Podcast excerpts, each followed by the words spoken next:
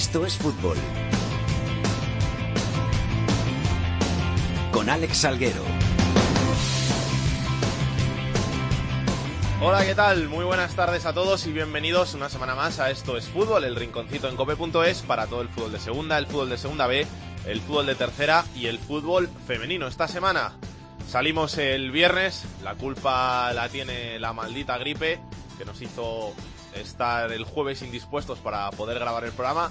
Pero bueno, aquí estamos cumpliendo con nuestra labor semanal, dándolo todo para los oyentes y trayendo la mejor información del fútbol que no tiene tanta cabida en los medios de comunicación. Y junto a mí, como siempre, los que suelen acompañarnos. Álvaro Lorenzo, ¿qué tal? ¿Cómo estás? ¿Qué tal, Alex? Bueno, mejor que tú. Te veo todavía un poco con cara de, de enfermo, pero bueno. Bastante bien, bastante bien. Podemos decir que estoy mejor de lo que pensaba. Carlos, Carlos Ganga, ¿qué tal? ¿Qué tal, Salguero? Yo sí que estaba el jueves, ¿eh? El que no estaba era yo, Yolanda Sánchez. Hola, Salgue. ¿Todo bien? Te, te, veo un poco todavía, ¿eh? Que, que no puedes. Estoy, estoy empezando a sufrir, ¿eh? pero bueno, aguantaremos hasta el final. En la técnica, el gran Antonio Bravo. La música, Yolanda Sánchez, como siempre, comenzamos con los titulares.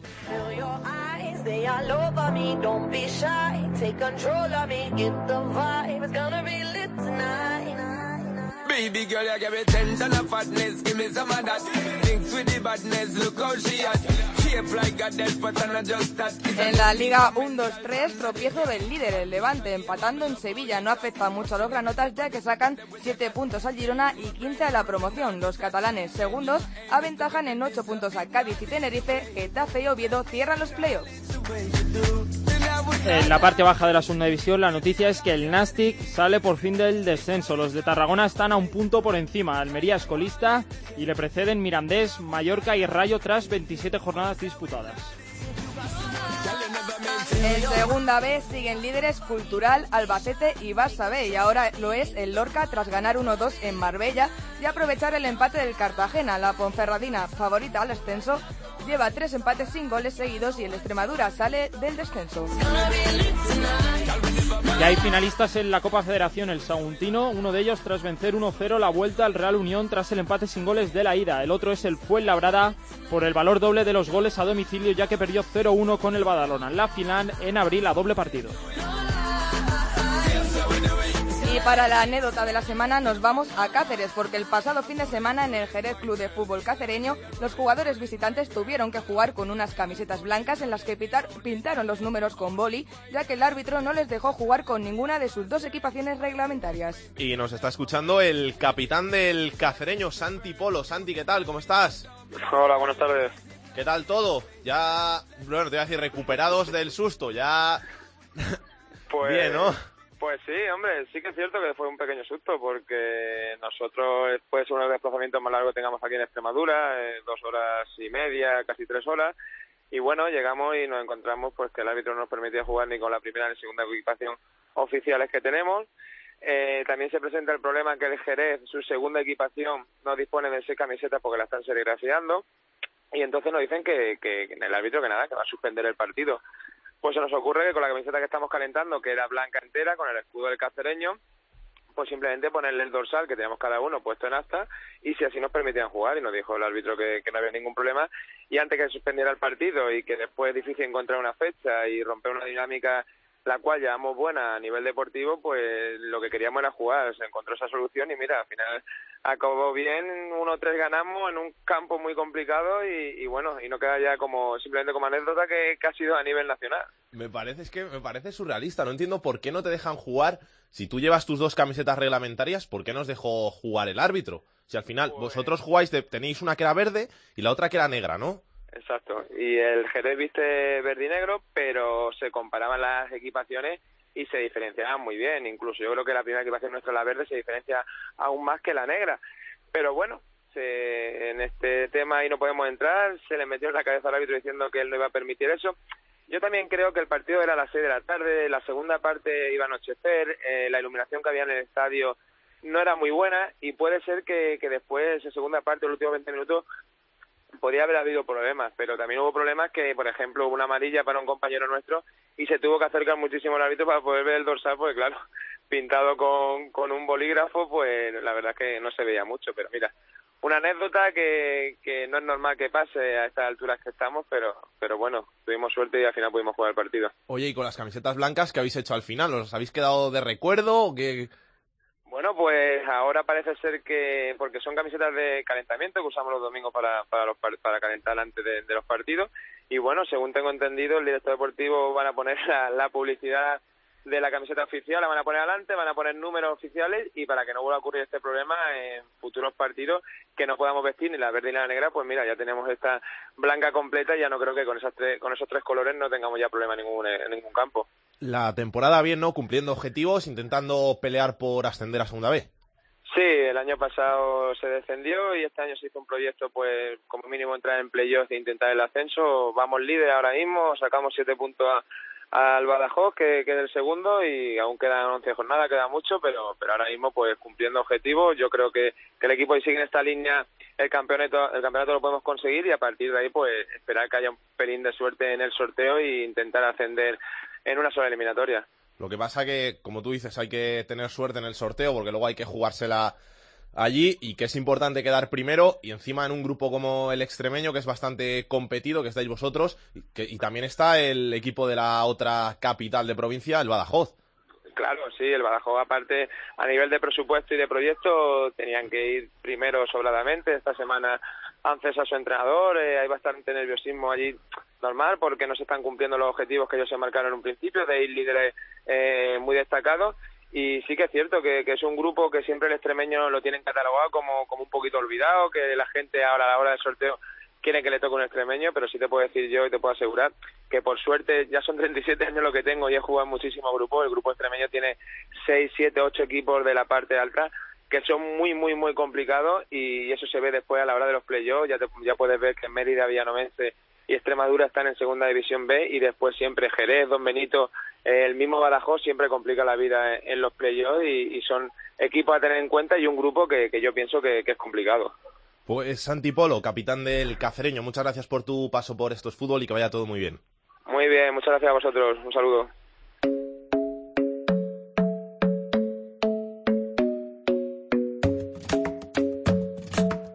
Esto es fútbol con Alex Salguero.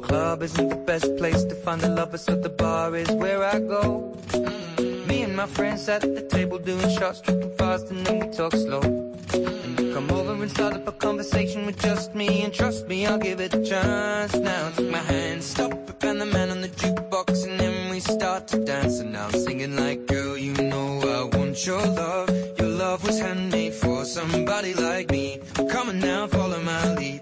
I may be crazy, don't mind me. Say, boy, let's not talk too much.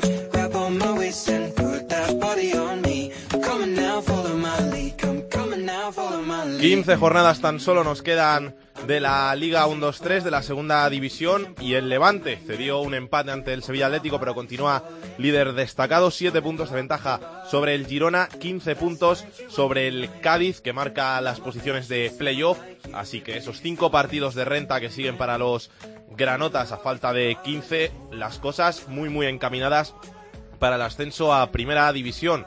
Cádiz, Tenerife, Getafe y Oviedo son los que ocupan posiciones de playoff. Por abajo tenemos a la Almería colista, que además cesó a su entrenador, a Soriano. El Mirandés, el Mallorca y el Rayo completan las posiciones de descenso a Segunda División B. Y esta semana, pues tenemos por arriba dos partidos muy importantes y dos partidos que pueden marcar muchas cosas en esta segunda división, porque se enfrentan el segundo contra el quinto clasificado y el tercero contra el sexto. Y vamos a empezar por el partido entre el tercero y el sexto, es el Cádiz-Oviedo. Y vamos a empezar por el Oviedo. Carlos Llamas, ¿qué tal? ¿Cómo estás? Hola, Ángeles, ¿qué tal? Muy buenas. ¿Todo bien? Sí, todo muy bien, perfecto. Partido clave para el Oviedo y partido marcado por cosas que sucedieron hace unos añitos y que han provocado una pequeña tensión, cruce de, de comunicados entre los clubes esta semana. Sí, todo lo que pasó en mayo de 2015, cuando el Real Oviedo y el Cádiz eh, jugaron para subir a Segunda División, ese playoff lo ganó finalmente el conjunto asturiano y en el partido de vuelta, cuando el Oviedo sube, hubo 155 aficionados del Real Oviedo que tenían entrada pero que no pudieron entrar al campo, al Carranza. Eh, claro, la, gente del Oviedo culpó al Cádiz de aquello, el Cádiz, lo volvió a decir esta semana a su presidente Manolo Vizcaíno en el partidazo, eh, dice que ellos no son los responsables, que fue la policía, que fueron medidas de seguridad. Bueno, es algo que pasó hace dos años, pero tú imagínate esos 155 aficionados que llevaban 15 años casi esperando a que el Oviedo subiera a segunda y que con la entrada en la mano se perdieron el partido y se quedaron a 500 metros del estadio. Así que, lógicamente, pues todo eso ha vuelto a salir esta semana. Hubo un comunicado del Cádiz, luego un comunicado del Oviedo exigiendo disculpas a la directiva del Cádiz hacia estos aficionados del Oviedo y es verdad que, bueno, pues la polémica ha caído en aumento y así hemos llegado a casi el día del partido. Vamos a preguntar en Cádiz, porque también tenemos a Rubén López, la otra parte implicada. ¿Qué dice el Cádiz de este asunto, Rubén? ¿Qué tal, Ale? Muy buena. Bueno, pues ya lo ha dicho, lo acaba de decir eh, Carlos, ¿no? Anoche el propio Manolo Vizcaíno salía a la palestra en el partidazo de COPE con Juanma Castaño y reconocía que eh, el presidente del Cádiz que fue una injusticia lo que sucedió aquel día, aquel eh, aquel mayo de mes de mayo de 2015, que fue una injusticia, pero que el Cádiz no tiene, no tiene responsabilidad alguna. El partido fue declarado en su día de alto riesgo y eh, Vizcaíno pues eh, echa más la responsabilidad al propio protocolo de seguridad y a la Policía Nacional que se encargaba de todo lo que era eh, la, la propia seguridad del, del partido. Como digo, Vizcaíno pues eh, asume o reconoce que es una injusticia, pero en ningún momento pues pide disculpas ni eh, bueno pues eh, echa reconoce responsabilidad alguna en este sentido de, del Cádiz. La verdad es que eh, bueno, aquí la semana eh, ha ido más o menos tranquila hasta que, ha, hasta, hasta que ha pasado todo esto. Aquí estamos en carnaval, fiesta grande de Cádiz, el equipo va bien y la verdad es que, bueno, pues eh, quizás todo esto está empañando un poquito lo que es un partido mañana eh, atractivo entre, entre dos equipos de la zona alta y dos equipos que, eh, bueno, se vuelven a ver las caras, eh, en este caso en segunda división, o el Cádiz vuelve a Tartiere, pero en este caso en segunda división y tercero en la clasificación, ¿no? Os pregunto a los dos, ¿cómo veis el partido? ¿Cómo veis el encuentro? Porque es de estos que valen seis puntos. Mira, lo primero, Alex, el ambientazo que va a haber, que va a ser espectacular. Eh, ya se han vendido 5.000 entradas, más los abonados que tiene el Oviedo. Eso quiere decir que es muy posible que mañana haya más de 20.000 aficionados en el Carlos Tartiere, también con algunos seguidores del Cádiz que, que, van a estar en Oviedo. Así que el ambientazo asegurado. Y luego, pues hay mucha confianza dentro del Real Oviedo, respetando muchísimo al Cádiz y a la gran temporada que está haciendo. Pero el Oviedo en su campo es el tercer local más fuerte de la categoría. Los cuatro partidos que ha jugado este año en el Tartiere los ha sacado adelante, algunos contra equipos tan complicados como es el caso de, del Getafe. Así que en el caso del Oviedo hay mucha confianza de seguir en la buena línea, de seguir sumando, de seguir con esta línea tan fuerte que, que lleva en el estadio Carlos Tartiere y como te decía, respetando mucho al Cádiz, es un Oviedo ahora mismo que está en el mejor momento de la temporada y confía que junto a su gente, junto a su afición, mañana pueda vivir un día grande en el Tartiere. Mm y bueno, yo creo que por parte del Cádiz, eh, situación sin, sin presión ninguna, ¿no? La verdad es que el equipo está haciendo una temporada de campanilla, siendo un recién ascendido, está tercero, tiene muy cerquita ya ese objetivo que aquí se repite por ti por pasiva, que es el de la permanencia. De hecho, el entrenador Álvaro Cervera solo habla de ello, de, de permanencia y de permanencia, cuando la realidad es que este Cádiz aspira a muchas cosas más que no es la, la salvación únicamente, ¿no? El equipo viene de golear 0-3 en el campo del Numancia, en los Pajaritos, el pasado fin de semana. Es un equipo que, eh, la verdad, tampoco le va mal rendir a domicilio. Cuarto, el Oviedo el tercer mejor local, el Cádiz el cuarto mejor visitante. Así que yo creo que, evidentemente, eh, quizás más eh, por el hecho de, que el objetivo del Oviedo es otro diferente al del Cádiz, que la presión es más un poco para el Oviedo mañana que para un Cádiz que, si hay que poner por delante ahora mismo, que, el, resultado es un empate incluso lo firmaría, ¿no? Porque como digo, bueno, pues tiene muy cerquita ese objetivo de la salvación, sin olvidar que evidentemente es tercero y que puede aspirar a muchas cosas más, ¿no? Chicos, un resultado que queráis, que veáis, apostáis. Venga, yo me mojo eh, 1 a 0 para el Oviedo y te digo hasta el goleador, Toche, marca el gol del Oviedo. ¿Tú, Rubén? 1 a 2 y marca Ortuño para el Cádiz, el gol de la victoria. Carlos. Paco González en la quiniela de Cope, en el vídeo que suena a YouTube, ha puesto un 1. O sea ha puesto un 1. Nuestra pues Pacus. Habrá, lo habrá tenido difícil, ¿eh? Lo habrá tenido difícil. Sí, a lo mejor sí. está, está, pensando que así a lo mejor eh, es un 2, no lo sé, Sí, ¿eh? no sí, lo sí. sé. Puede ser, se ha puesto un 1 porque, porque sabe que va a ganar el Cádiz, creo yo. Entonces... Chicos, la semana que viene contamos cómo ha quedado ese partidazo de la jornada en segunda. Que vaya todo muy bien. Un y abrazo, suerte. Vale, Rubén, hasta luego. Un abrazo, suerte a todos, gracias.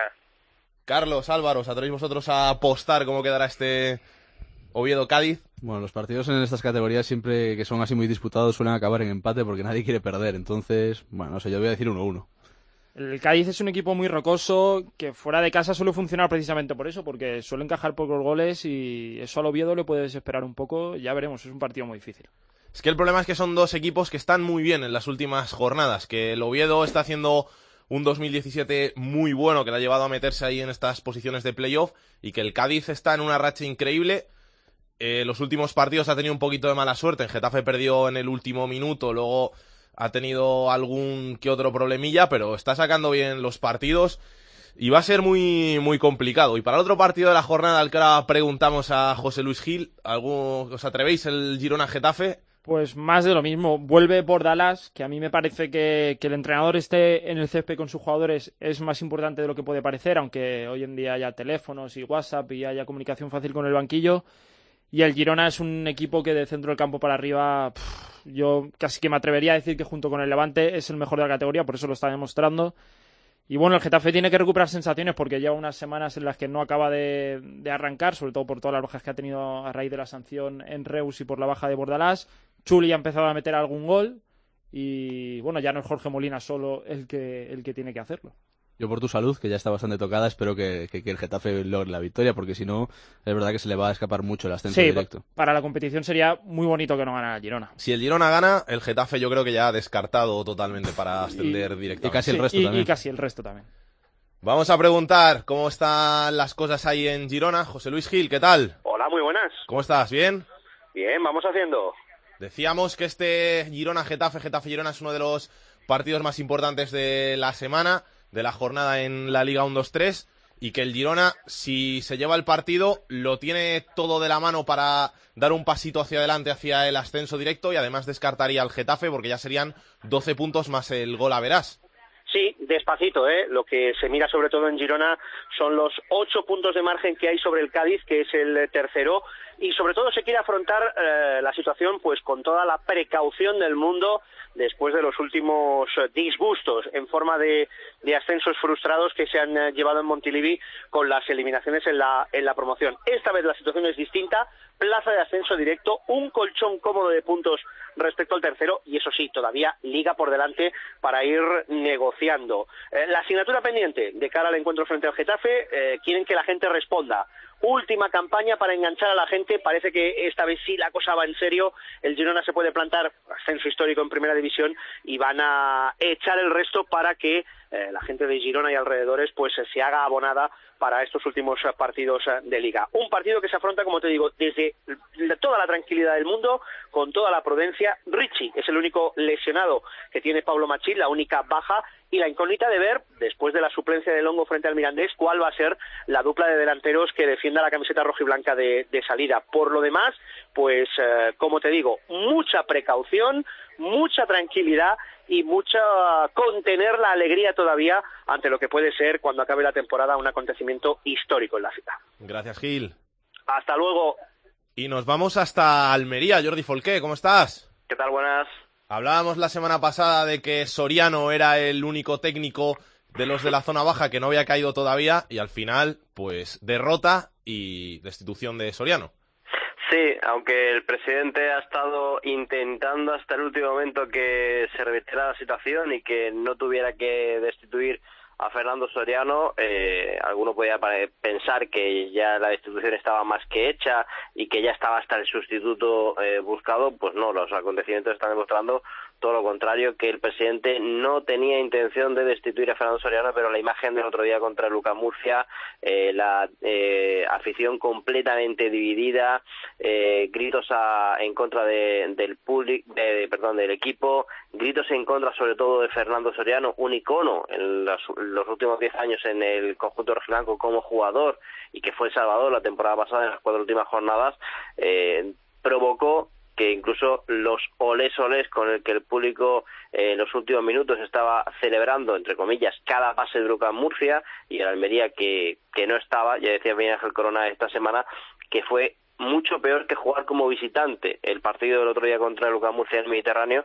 por la sensación esa de que los tuyos eh, eh, casi casi que, que están deseando que pierdas para ver si hay algún cambio, ¿no? Pues esa es la sensación que, que se tuvo. Al final perdió el Almería 2-3 contra el UCAM Murcia y la destitución de Fernando Soriano y la llegada de el lunes de Raúl Lozano como director deportivo, también se ha cargado eh, no solamente a Soriano y a, a dos de sus ayudantes, sino al que estaba como en la comisión deportiva, Andrés Fernández, porque decía Alfonso García que eran los responsables de la plantilla que han hecho, y esa plantilla que han hecho, eh, pues será la que en las próximas 15 jornadas sea con el nuevo entrenador los que tengan que intentar sacar a la Almería de la última posición y eh, dejarlo al menos con, con, opciones de permanencia en las últimas jornadas de, del campeonato liguero. ¿Cómo va el casting de nuevo entrenador, Jordi?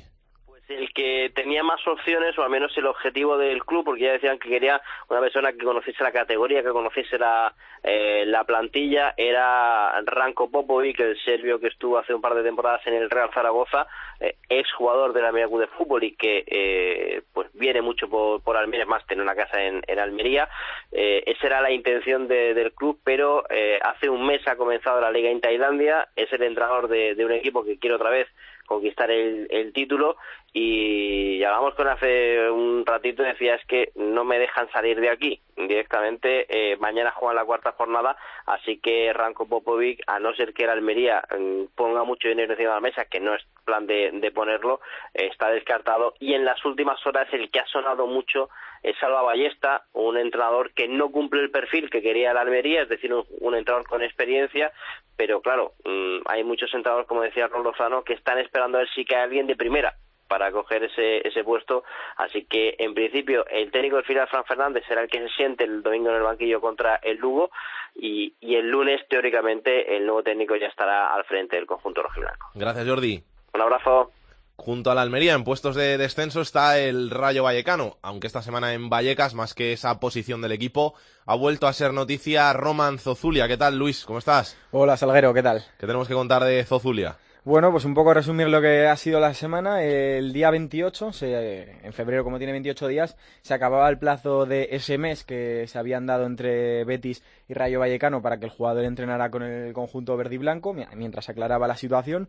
Esa situación no se había aclarado y, por lo tanto, se entendía que el día 1 de marzo el jugador tenía que entrenar con el Rayo Vallecano. Así lo creía tanto el representante del jugador como desde la propia entidad rayista y a partir de ahí pues se produjo eh, una especie de acontecimientos surrealistas durante todo el día del miércoles.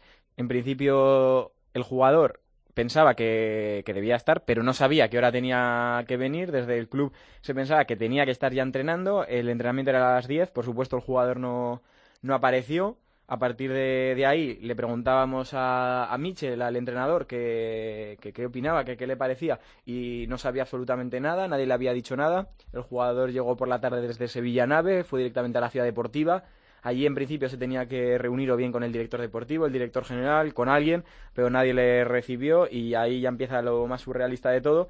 En ese momento le dicen le dicen al representante del jugador y bueno al entorno del jugador que iban también como un notario para que diera fe de todo que debían seguir a un coche para llevarles a un lugar secreto donde tener esa reunión entre, entre ambas partes eh, estuvimos un rato sin saber dónde habían ido finalmente habían ido hasta el Corcón a San José de Valderas al restaurante de, del Corte Inglés y ahí tuvieron la reunión. En ningún momento los dirigentes de, del Rayo Vallecano dieron la cara, salieron por la puerta de, de atrás de, del restaurante en ningún momento les vimos y nos dijeron nada. Sí que habló el representante de, del jugador y dijo que bueno que se habían sellado las bases de plantado las bases de, de, un posible acuerdo, que de momento el jugador no iba a entrenar con el Rayo Vallecano. No hay ninguna fecha definitiva para que para que el jugador vuelva, ya que se entiende que a partir de ahí tienen que llegar a un acuerdo. En caso de que lleguen a ese acuerdo, el jugador no vestirá la camiseta del Rayo Vallecano y en caso de que no haya acuerdo, sí que tendrá que el jugador al final jugar con el equipo madrileño. Fenomenalmente contado, Luis. Muchas gracias. A ti, hasta luego.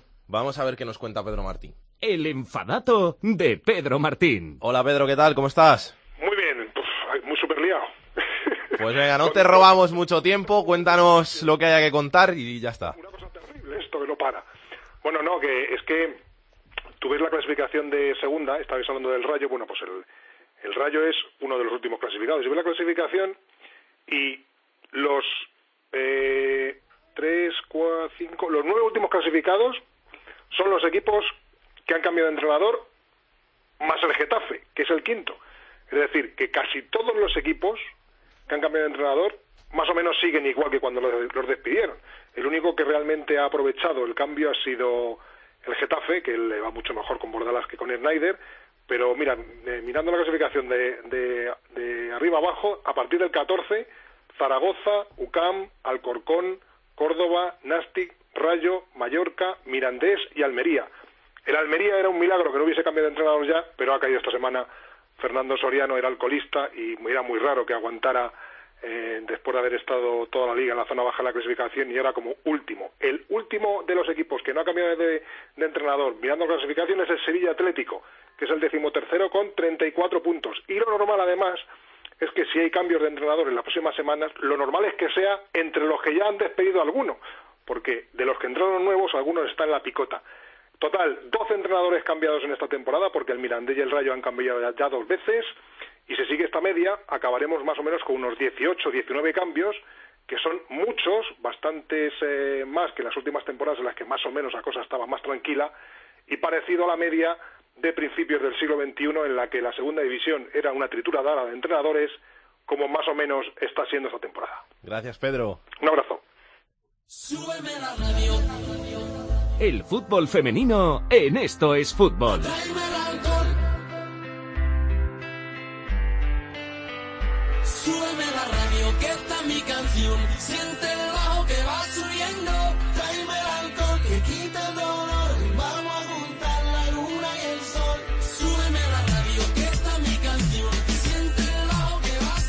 Directora de Área Chica, Andrea Peláez. Hola, qué raro me suena eso, Salguero. Pues ya te lo he dicho unas cuantas veces, ¿eh? ya me sigue sonando raro. No aceptas el cargo de Sí, directora, hombre, el con título. mucho, con mucho gusto, con mucho gusto, por Eres buena con tus adláteres. Claro, por supuesto, como lo soy con vosotros. más Mejor que con nosotros, seguro.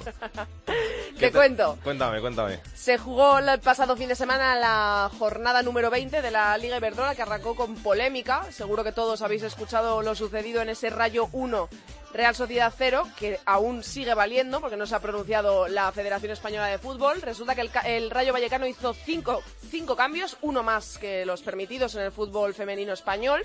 Y además, en ese último cambio, eh, metió en el terreno de juego a una jugadora que no estaba recogida en el acta, por lo tanto, se le podrían retirar los tres puntos de la victoria y además retirarle otros tres más porque esa jugadora eh, no estaba en el acta, entonces eh, habría incurrido en alineación indebida. Tenemos que saber aún qué pasa con este tema. Se debería de haber pronunciado en el día de ayer la federación. No lo ha hecho. Tenemos que esperar. El Rayo podría salir de los puestos de Copa de la Reina, los que ahora mismo está. Si se le quitan los tres puntos, caería al noveno lugar. Tenemos que esperar a ver qué resolución da finalmente la federación. En la clasificación sigue en lo más alto el Atlético de Madrid con 54 puntos, cuatro puntos más que el Barça, que es segundo, y abre, abre brecha con eh, el Valencia, que es tercero con 43. En los puestos de Copa de la Reina los cierra el Santa Teresa y en lo más bajo de la tabla tenemos al Tacuense con 8 puntos y al Español con 12, a tan solo un punto del Albacete que marca la salvación. No tenemos liga este fin de semana porque se está jugando la Copa Algarve. La selección absoluta está jugando la Copa Algarve en Portugal, tercer día de celebración de este torneo. Y la selección ganó su primer partido, sorprendentemente, poca gente lo esperaba, ante Japón por un, dos goles a uno, goles de Silvia Meseguer y Olga García. Y nos enfrentamos hoy, jueves, viernes, perdón, viernes, es la costumbre. Hoy Ah. viernes nos eh, enfrentamos en nuestro segundo partido a Noruega. El lunes lo haremos ante Islandia. Buenos partidos para preparar ese europeo. Y sobre todo el de Japón, que una victoria ante un rival como Japón Sí, te sirve eh, para coger son- mucha moral. Son las eh, actuales subcampeonas del mundo. Han cambiado muchas de sus jugadoras, no es la misma plantilla eh, que fue, pero bueno, es, es una buena piedra de toque para, para ese eh, europeo de Holanda. Muchas gracias, Andrea. A ti, Salgue.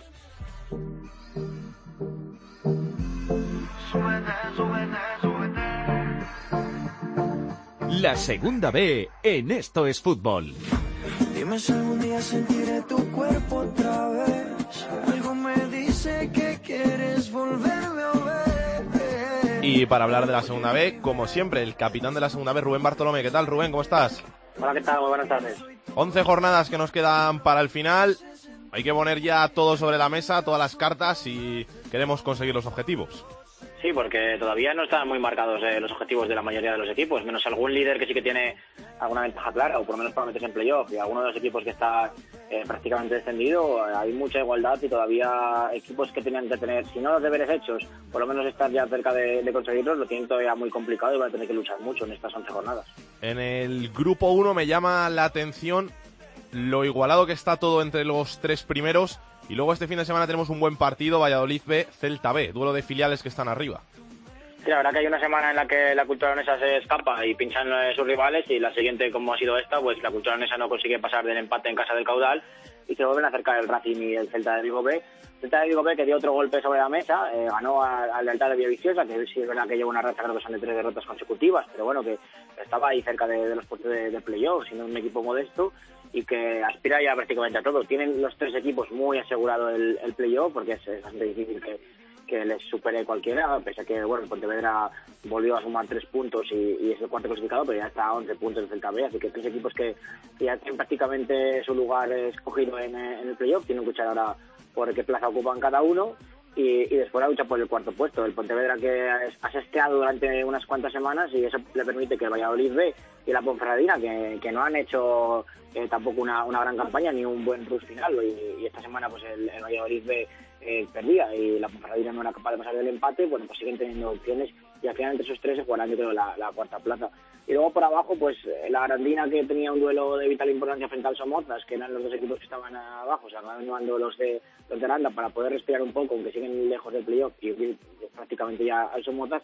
Y victoria también importante de- del Palencia para adelantar al Guijuelo, aunque bueno, también eh, lo van a tener difícil. Cada vez hay menos equipos quizá luchando por eh, puestos de descenso. Hace unas semanas hablábamos de que había 12 13 equipos, aquí ya son 7 o 8 y cada semana que pasa es un poco más complicado, así que hay que ir ya de esos puestos si se quiere, si se quiere salvar la categoría. En el grupo 2, el Leyoa, que deja de ser sorpresa y tiene bastante cerquita el playoff, ¿eh?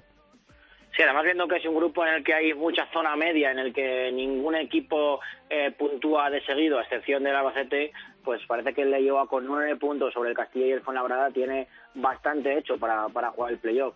Eh, no cambia nada entre los tres primeros, los tres ganaron, el Albacete, el Leyoa y el Toledo, el Toledo que tomó Alfredo y Stefano del Castilla.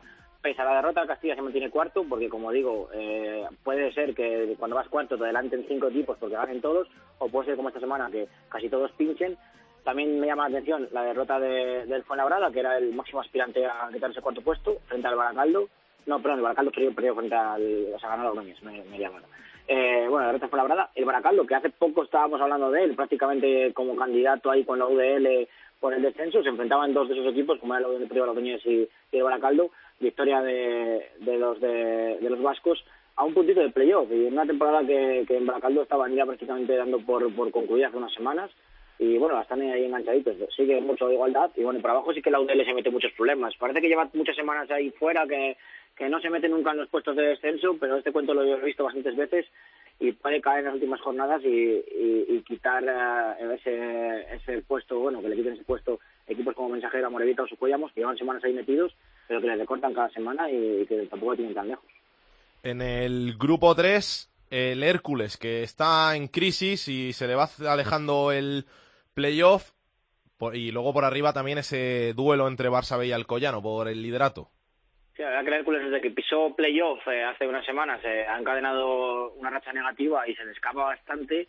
Eh, parece que, bueno, Barcelona B y Alcoyano, por supuesto que van a jugar el, el playoff, tiene que ser un, un cataclismo, no puedes quedar fuera, van a luchar entre ellos por el primer puesto, pero la ventaja que tiene ahora mismo es, es grandísima. El Valencia Mestalla, que tenía un duelo también eh, complicado ante el Atlético Baleares, un Atlético Baleares que, que va cerca de los puestos del playoff y que se había complicado mucho a los de arriba, pues también volvió a ganar después de, de perder la semana pasada y está en una, una gran racha, misma racha que el Badalona. Es por eso por lo que se le complica el partido al Hércules, o sea, la temporada al Hércules y al Villarreal B, que están ahí cerca, pero que viendo cómo llegan ahora mismo Valencia, Mestalla y Badalona, que, que prácticamente no, no están fallando prácticamente nunca, pues eh, lo tiene muy difícil el, conseguir eh, pillarla. Además, un Hércules que ha perdido 11 partidos, es el cuarto equipo del grupo que más partidos ha perdido. También es cierto que es el, el tercero que más ha ganado, empata muy poquito, pero 11 derrotas a esas alturas eh, son demasiadas para, para llegar a un playoff, que todavía tiene opciones, pero que está complicado. Y en el grupo cuarto, la Olla Lorca recuperó el liderato. Sí, ahora es el grupo cuarto. Hace unas semanas hablábamos de que la igualdad quizá en el grupo segundo y ahora parece que es el grupo cuarto el que, el que se iguala. porque los de arriba no acaban de arrancar.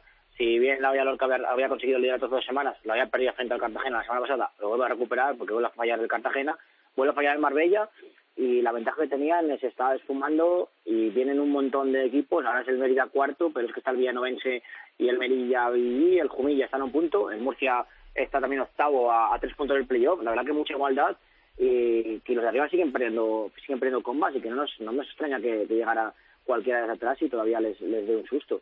Y bueno, por abajo alguna, alguna victoria importante como la de San Luqueño para abandonar el último puesto que se lo deja ahora a la roda y también mucha igualdad. Creo que entre el colista y el primero que se salva, que es el Extremadura, tres puntitos, así que va a haber mucho baile estas 11 jornadas y sigue habiendo equipos un poco por encima que también se pueden meter en problemas, así que va a haber mucha igualdad en el grupo cuarto hasta el final en la zona baja. Y la semana que viene el Gran Derby, el Gran Derby de Murcia, el Cartagena-Murcia, además ya con pequeños problemas por la ubicación de- del sector eh, murciano de, en el estadio y por los precios, va a haber un poco, va a dar que hablar del partido antes y posiblemente también de que hablar después. Gracias, Rubén. A vosotros, adiós. Álvaro, Carlos, rápidamente os pregunto qué os- destacáis de esta segunda B. Desde el Hércules te cuento que el sábado o el domingo, cuando el sábado creo que fue, cuando pierde con el Lleida 1-0, hay un coche de vuelta de Lleida Alicante que lo conforman Juan Carlos Ramírez, Parodi, y Portillo y Barroso, que son la comisión deportiva, en la que se habla sobre el posible despido de TVNet y la idea en ese momento es más bien cesarle que aguantar con él. Es cierto que luego al día siguiente, el domingo, vuelven a reunirse, vuelven a hablar sobre todo con pesos pesados del vestuario y son ellos los que defienden a TVNet, defienden el trabajo de TVNet y por ahí la directiva opta por seguir con TVNet y al día siguiente, el lunes, escenifican la unión de todo el Hércules saliendo a rueda de prensa eh, Ramírez, que es el hombre fuerte de las finanzas del Hércules, acompañado de toda la plantilla y del propio TVNet para mostrarle su apoyo. Eh, el Hércules ha sacado un punto solo contra sus rivales directos y se le está complicando mucho. Está a 5, si no me parece, si no me recuerdo mal. Sí, Está a a cinco. 5, 47 el Badalona, 42 el Hércules y se le está poniendo, pero que muy complicado. Álvaro. Pues destacar que hemos dado suerte a Juan Sabas. Lo entrevistamos aquí. El hombre estaba con el Extremadura en descenso y ya por ahora lo ha sacado. Está empatado con los puestos de promoción, pero el Extremadura está fuera del descenso. Con lo cual, oye, algo de suerte le habremos dado y el buen trabajo también de Juan Sabas allí en Extremadura. Pues hasta Extremadura nos vamos, concretamente hasta el gran rival del Extremadura, porque nos está escuchando el presidente del Mérida, al que le agradecemos mucho que esté aquí en Estos Fútbol, Dani Martín. Y vamos a hablar un poquito del Mérida, porque lo está haciendo muy bien, no empezó muy bien la temporada, pero se ha metido ya en posiciones de playoff. Así que vamos a saludar a su presidente. Dani, ¿qué tal? Buenas tardes. Sí, bueno, la verdad que, que escuchando todo lo que decís muy atentamente, la verdad que, que, que estoy muy de acuerdo ¿no? con todo lo que estáis comentando eh, a nivel de, de la igualdad que hay en, en los grupos a día de hoy, por lo menos en el nuestro. Igualdad que hace que comiences la temporada no muy bien y que a falta de 11 jornadas para el final acabes metiéndote en playoff y peleando por intentar ascender a segunda división. Sí, eh, la verdad que es así, es como lo estás diciendo, empezamos francamente mal. Eh, la verdad que, que hicimos una apuesta muy arriesgada al solo quedarnos con dos jugadores de, la temporada pasada, eh, porque evidentemente a otros tres que nos interesaba mucho no los pudimos retener. Y, y la verdad que hasta que el equipo se acopló y dimos con la tecla, sabíamos que teníamos un, un gran un gran potencial a nivel a nivel futbolístico, pero la verdad que fue cambiar de, entrenador, traer a Eloy y yo creo que que trajo la alegría a lo que es al, a Mérida, a, a nuestro estadio, a nuestra afición y la verdad que, que bueno, poco a poco y con mucho esfuerzo y sacando adelante pues eh, partido a partido porque la verdad que, que al Mérida esta fórmula es la única que le funciona. Cada vez que tratamos de mirar un poquito más arriba la tabla pues nos, nos, nos pegamos un, un, un baño de humildad y la verdad que preferimos desde ahora ir con este discurso muy humilde de, de domingo a domingo que está muy muy dicho pero es que a nosotros no nos queda otra. O sea que ahora mirar hacia abajo, ver todo lo que nos falta para salvarnos, en vez de mirar hacia arriba y ver lo que tenemos por delante para intentar pelear por ascender, ¿no? Sí, la verdad es que, como bien sabéis, eh, no hay nada cierto en esta categoría. El Extremadura, como bien estabais comentando, se ha reforzado muy bien. Nosotros ahora nos viene a ver el colista que, que si os fijáis, pues lleva prácticamente siete partidos sin perder. Eh, esto pues te dice que, que si un colista que lleva en nuestro grupo siete partidos sin perder eh, viene al romano, pues también te puede pintar la cara. Lo bueno que, que poco a poco la, la afición se va sumando y yo creo que el domingo va a ser va a ser un, un panorama precioso, digno, que yo creo que le puede dar ese plus a, a nuestros jugadores el ver un romano al 75%, teniendo en cuenta que estamos hablando de 14.000 localidades, pues la verdad que yo creo que eso eh, para cualquier futbolista de segunda B pues es un aliciente y, la verdad que, esperamos que, la afición pueda llevar en volandas al equipo y poder afianzar los tres puntos antes de los dos derbis que ahora veis que los tenemos consecutivos Extremadura y Villanovense lo cual pues imagínate lo, difícil del calendario que le, viene otra vez al Mérida.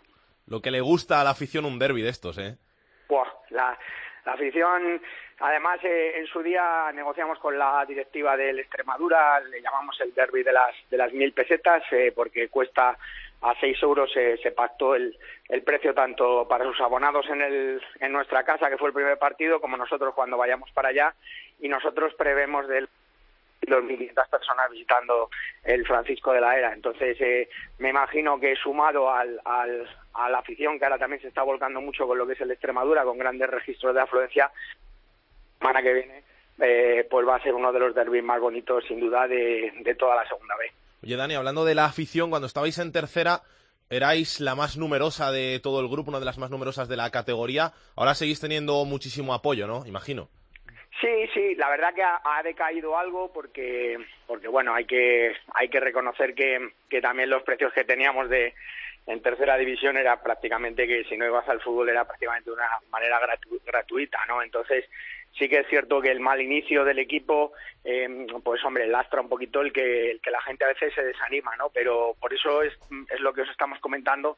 Yo creo que ahora este fin de semana eh, por lo que estamos palpando a nivel de venta de entradas y demás, pues eh, volvemos, eh, yo creo que volveremos a rozar otra vez las 6.000 personas en el Estadio Romano, que la verdad que para, para lo que es eh, nuestra afición, pues estamos acostumbrados y es que a nosotros, eh, para nosotros la afición es todo. O sea, pues, yo os invito a que cuando queráis estáis todos invitados allí y que veáis cómo tiran en volandas del equipo, eh, en las buenas y en las malas. Y, y, la verdad que lo único que podemos decir es que estamos muy agradecidos a nuestra afición y que para nosotros es un factor determinante en, en el juego. Tengo por ahí a un conocido tuyo que está al otro lado del teléfono y que quiere saludarte, que seguro que que tiene cosas buenas que decirte. Chus, ¿cómo estás? Hola, muy buenas tardes, Alguero. ¿Qué le quieres decir a tu amigo Dani?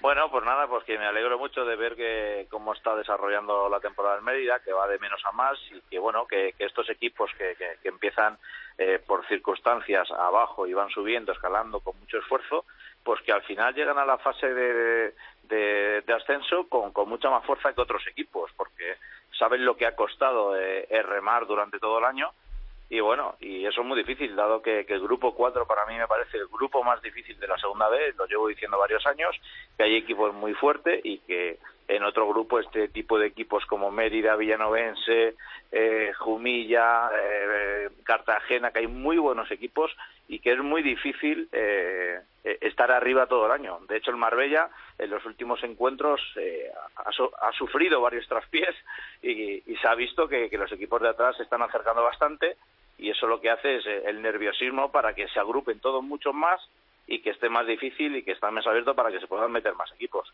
Así que nada, eh, le deseo la mejor de las suertes a, a, Daniel y a este Mérida y que nada, que le veamos en en el playoff y que pueda luchar por, por el acceso a segunda, que es tan deseado ahí en Mérida, y que vuelva a Mérida donde creo que debe de estar, que es en la segunda división. Bueno, yo, Chus ya sabe que es un gran amigo nuestro, desde verano ha estado prácticamente con nosotros sabiendo muy bien cómo, cómo se confeccionaba este equipo y esta ilusión y la verdad que es lo que él está diciendo, es un grupo eh, muy complicado. Eh, es cierto que eso que se comenta de que, de que tal vez parece que va de tapado, pero es que si os fijáis, eh, yo creo que hay, hay, equipos muy fuertes que todavía no han dado su última palabra, como es el Murcia, el Jumilla está también muy bien colocado. Hay tanta rivalidad, tanto arriba como abajo, que aquí el que se descuide un poquito, pues se comba, ¿no? Desde ahí yo creo que ahora es cuando empieza la verdadera liga, ahora es que los equipos de abajo se juegan mucho, los equipos de arriba también, y ahora ya no hay rival grande ni pequeño, ¿no? Entonces, eh, pues lo que nosotros tenemos que hacer, evidentemente, es eh, eh, hacer fuerte los, los puntos en casa y tratar de, de rascar fuera con mucho ímpetu. Dani, si no se sube no pasa nada, ¿no?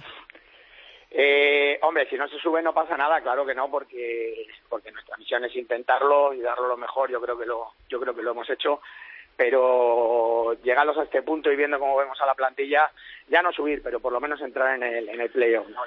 Sí ya son palabras mayores y, a lo mejor este no es nuestro año y pero bueno, oye, el, que defienda el escudo del Mérida sabe que lo tiene que dar todo, eh, desde la grada, desde los despachos, desde el césped, y, y la verdad que, que por lo menos vamos a asegurarnos ese playoff, y bueno, y luego ya veremos qué, qué depara el Dios Fútbol, ¿no? Chus, la última para ti.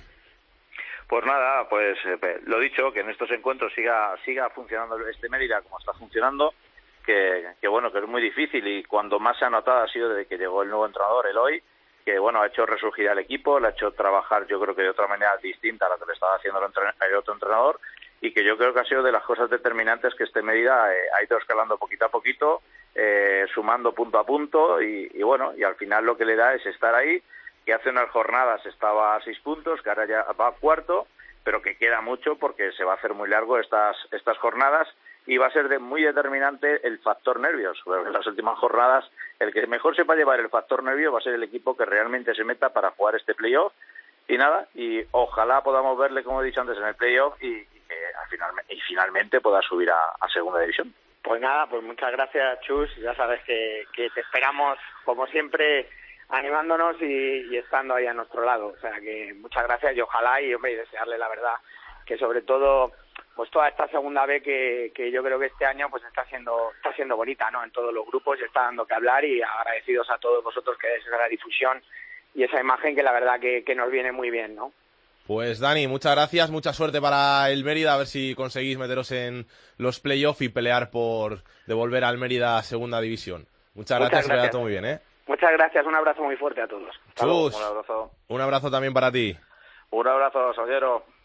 Carlos, querías decir algo, ¿no? Sí, es noticia de esta misma tarde. Parece que Luca Zidane, el portero del Castilla, eh, ha tenido una lesión en el hombro en el último entrenamiento de la semana y se va a perder lo que queda de temporada. O sea que mala suerte para el Castilla, ¿no? Sí. Portero titular del Castilla. En el último mes sí, empezó la temporada Carlos Sabat, este portero que venía del Tenerife, pero en el último mes eh, Luca Zidane le había quitado el puesto. Pues ahora tendrá que pelear el Castilla por meterse en playoffs sin Luca Zidane. Vamos con la tercera división. Tercera división. I can see you hurting. Lleva unos días Belén Collado. Hola, ¿qué tal, ¿Qué Alex? tal, Belén? Hablando ahí arriba conmigo en la redacción, diciéndome, hay que hablar del Dieter Zafra, hay que hablar del Dieter No, Zafra. hay que hablar del fútbol extremeño en general. Pero, pero, Pero del fútbol ahora extremeño hablaremos, hablaremos y hemos hablado. El otro día estuvimos hablando con Sabas, técnico del, del Extremadura. Hombre, y conocido aquí nos comenta nuestros partidos en tiempo de juego. Y tú me decías eso, hay que hablar del Dieter Zafra. ¿Por qué hay que hablar del Dieter Zafra? Pues mira, te cuento, te pongo lo primero en contexto para quien no le suene mucho, a ti seguro que sí te suena, pero el Dieter Zafra pues es uno de los clubes históricos de Extremadura, ahora mismo está en tercera división y por sus filas, por ejemplo, han pasado futbolistas como Poli Rincón, que también es muy buen conocido nuestro. y pero lo que pasa es que ahora, pues ya te digo, el Dieter está ahora mismo en tercera división, pero de todas maneras, mm, a, pesar de estar en esa categoría, tampoco es que pase por su mejor momento. Porque mm, te hago una breve cronología. El 27 de enero, el club pues anunciaba por sus redes sociales que desaparecería después de 87 años de historia. La razón, pues lo típico que suele ser en estos clubes, no poder afrontar la, crítica situación económica que tenía. Y por, em, por suerte no quedó ahí la cosa. A pocas horas de cerrar el mercado de invierno, el 31 de enero, pocos días después, eh, una junta gestora se hizo cargo del club y se zanjó la deuda que tenían con la Federación Extremeña de Fútbol. Y esto, en parte, pues ha hecho posible que se incorporaran nuevos jugadores porque ya la, la plantilla estaba bajo mínimos con la anterior directiva. Se ha llegado a las 16 fichas, que son la- las mínimas, como ya sabes, para que el equipo pueda seguir en competición. Pero de todas maneras, pues, el- ya te digo, el Dieter no eh, sigue si- estando en una situación bastante delicada y por eso, pues, ha querido contar con un viejo conocido para ellos, para el banquillo, Antonio Álvarez, más conocido como Hito, que seguro que te suena. ¿Cómo no me va a sonar? también. ¿Cómo no me va a sonar? Hito, ¿qué tal? ¿Cómo estás? Hola, buenas tardes. ¿Todo bien? Sí, sí, todo bien, gracias a Dios. ¿Qué tal en el Dieter Zafra en esta etapa? Porque no es tu primera vez, ¿no? Sí, es la, segunda vez que, entreno al Dieter Zafra con la, con la misma junta gestora que, me trajo en un, en un primer momento. Y, bueno, eh, ante un reto difícil, pero con, ilusión de sacar al Dieter de Zafra de la situación en la que se encuentra y sobre todo que no desaparezca tantos años de historia de, de un equipo importante para nuestra región y importante para el fútbol nacional, ¿no? Y para el fútbol extremeño, como tú dices, sobre todo, porque además es una comunidad que no ha tenido mucha suerte con sus equipos históricos, que al final ahora viven todos ellos, están en segunda división, en tercera, viven, pero han tenido mala suerte. El Extremadura, que tú conoces muy bien, acabó desapareciendo, el Mérida acabó desapareciendo, el Badajoz acabó desapareciendo, y por lo menos intentar no que el Dieter Zafra no pase por la misma situación.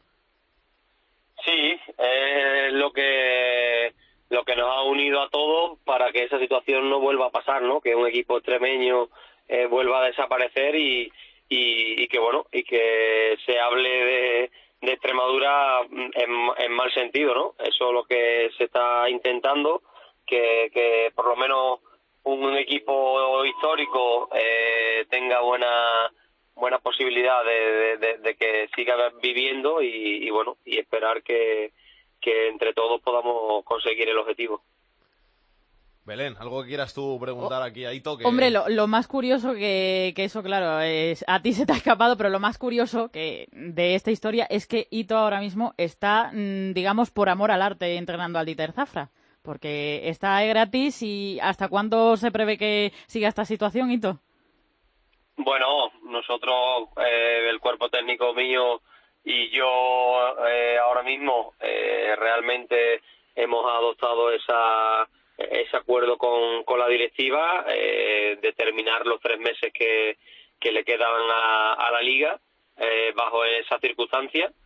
Pero bueno, yo creo que aquí al fin y al cabo no, no, no- lo importante no es el, por lo menos en, en mi forma de, de ser y en la forma de ver mi vida, el dinero no es lo importante, ¿no? Yo creo que ahora mismo tenemos que apostar todos por por un por un sentimiento, por por eh, lo que nos apasiona a mucha gente que vive de- del fútbol y, y bueno, gracias a Dios, pues con mi junto con, con mi cuerpo técnico, como he dicho anteriormente, con Domingo y con Isaac, pues hemos visto, hemos visto, hemos hemos creído conveniente que era el momento de ayudar de, de, de alguna manera y, y por eso nos hemos puesto a- a su disposición. ¿Tú qué haces ahí en el Dieter Zafra, Ito? Aparte de entrenar, ¿haces alguna cosa más? Mm, Bueno, no. eh, lo único que aquí en Zafra tengo una escuela de fútbol privada eh, que la llevamos mi segundo entrenador y yo, independientemente de- del club del Dieter Zafra. Y, y bueno, y en este caso, eh, el- en las anteriores etapas, pues se hacía un poco también de, de secretario técnico porque prácticamente conformaba yo el equipo que he tenido en, en varias temporadas, ¿no? pero en esta en esta nueva etapa hemos venido después de, de- del 31 de enero y prácticamente no podemos hacer nada sino eh, eh, trabajar con los con, la- con los 16 jugadores de ficha amateur que tenemos más, más la gente del juvenil que se nos incorpora cada día para poder tener opciones de, de entrenar bien y bueno y de llegar el domingo con, con para competir en las mejores condiciones posibles. Objetivos no nos marcamos, ¿no? El objetivo que el equipo siga vivo el mayor tiempo posible. Si se puede subir porque hay suerte que se suba, pero por lo- eso, seguir vivos, ¿no? Este año el objetivo es muy claro, es salvar la categoría, estamos tercero por la cola, estamos a tres puntos de, de la salvación y, y bueno, y ese, ese es el único objetivo que, que nosotros nos hemos planteado y la Junta Gestora igual, ¿no? Ya una vez que, que se consiga este, este objetivo, para el año que viene pues ya se verán otras otras cosas si se pueden si se pueden hacer o se pueden llevar, a cabo o si no pues pues nada por lo menos eh, contribuir a, a eso a, a terminar lo mejor posible Ito, un tío al final que ha jugado tantos años como tú al fútbol, que ha jugado tantos partidos de primera, que ha tenido una carrera tan larga, tiene que dar mucha pena, ¿no? Ver cómo los equipos de tu tierra al final viven estas situaciones. Sí, porque yo siempre he dicho lo mismo, ¿no? Eh, un equipo de fútbol, si no se estructura bien, no se gestiona bien, al fin y al cabo eh, es como una empresa y en definitiva eh, se juega con sentimientos de, de aficionados, ¿no? Yo creo que esa es la diferencia que hay entre una empresa y un club de fútbol, ¿no? Que al fin y al cabo eh, el sentimiento de unos colores es lo que hace que, bueno que muchas veces la mala gestión no no vayan a, eh, no piensen en, en esa en esa en esa gente que vive por y para el fin de semana apoyar a su equipo y, y sufrir con y animar a su equipo, ¿no?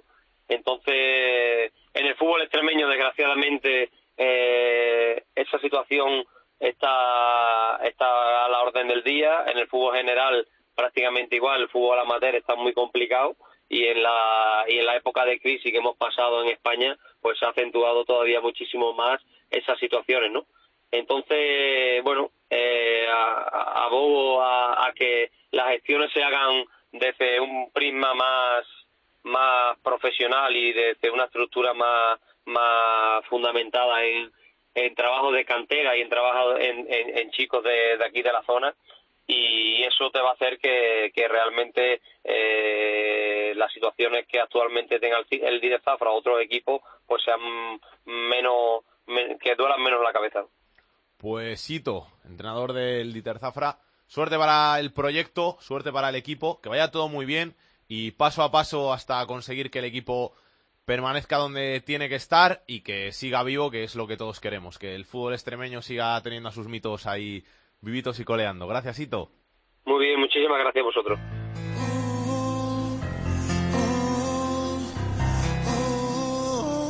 Esto es fútbol con Alex Salguero. Y como nuestro Aitor Puerto sigue de descanso paternal, esa baja paternal que también le hemos conseguido aquí en Esto es Fútbol, pues la agenda de la semana nos la trae Álvaro Lorenzo. Sí, le toca al suplente y en segunda división voy a destacar por ti sobre todo Salguero el Girona Getafe, aparte de que porque es un partidazo el sábado a las 6 en Montilivi, juegan segundo contra quinto y como ya hemos dicho antes, si el Girona gana al Getafe se le pondrá en chino el ascenso directo y aparte que el Girona cogerá una ventaja muy importante para subir a primera. Luego en segunda B, en el grupo 1, voy a destacar por razones obvias el domingo a las 5 en el plantío Burgos Racing de Ferrol, más que nada porque voy a presenciarlo allí en compañía de Javier Fernández Mardomingo, nuestro compañero de la linterna. O sea que hay buena representación ahí de, de Kobe viendo ese partido, que es importante porque los dos equipos se juegan mucho por alejarse de la zona baja. A ver qué pasa en ese, en ese partidazo. Del grupo 2, domingo a las 5 y media en las llanas, Sestao River Logroñés, dos históricos, el Sestao en descenso, Logroñés empatado con la promoción, también se juegan mucho. Del grupo 3, el domingo a las 5 en el Collao, Alcoyano Badalona, segundo contra cuarto, duelo de playoffs. Y en el grupo cuarto, nuestro amigo Juan Sabas juega en la Roda contra la Roda, la Roda Extremadura, el domingo a las 5. El descenso de la, está en la Roda y Sabas empatado con el playoff, con lo cual partido importante para seguir con esa racha y alejarse del descenso.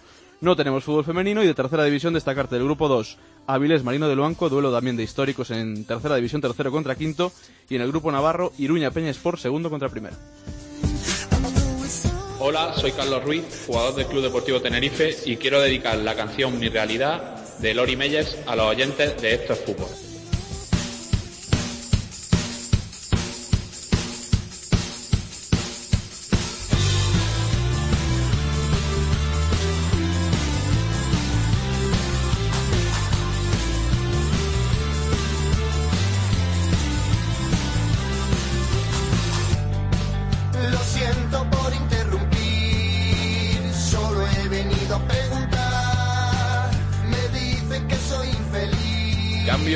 Tercio en esta despedida, dejamos el reggaetón Ya era hora. a un lado. ¿Cómo podemos llamar a este tipo de música, Carlos?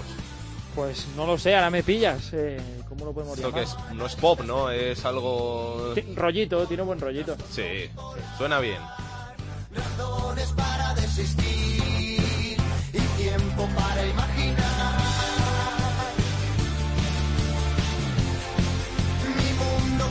Pues con este Mi Realidad de los Lori Meyers nos vamos hasta la semana que viene, donde esperemos volver a nuestro horario habitual de los jueves. Si no pasa nada raro, os esperamos hasta la semana que viene a todos. Hasta entonces, pasad un buen fin de semana, sed buenos, besos y abrazos para todos. Chao, chao. Para contactar con Esto es Fútbol puedes hacerlo a través de correo. Esto es fútbol arroba cope punto es. En Twitter arroba es fútbol cope. Y en Facebook, Facebook barra Esto es Fútbol.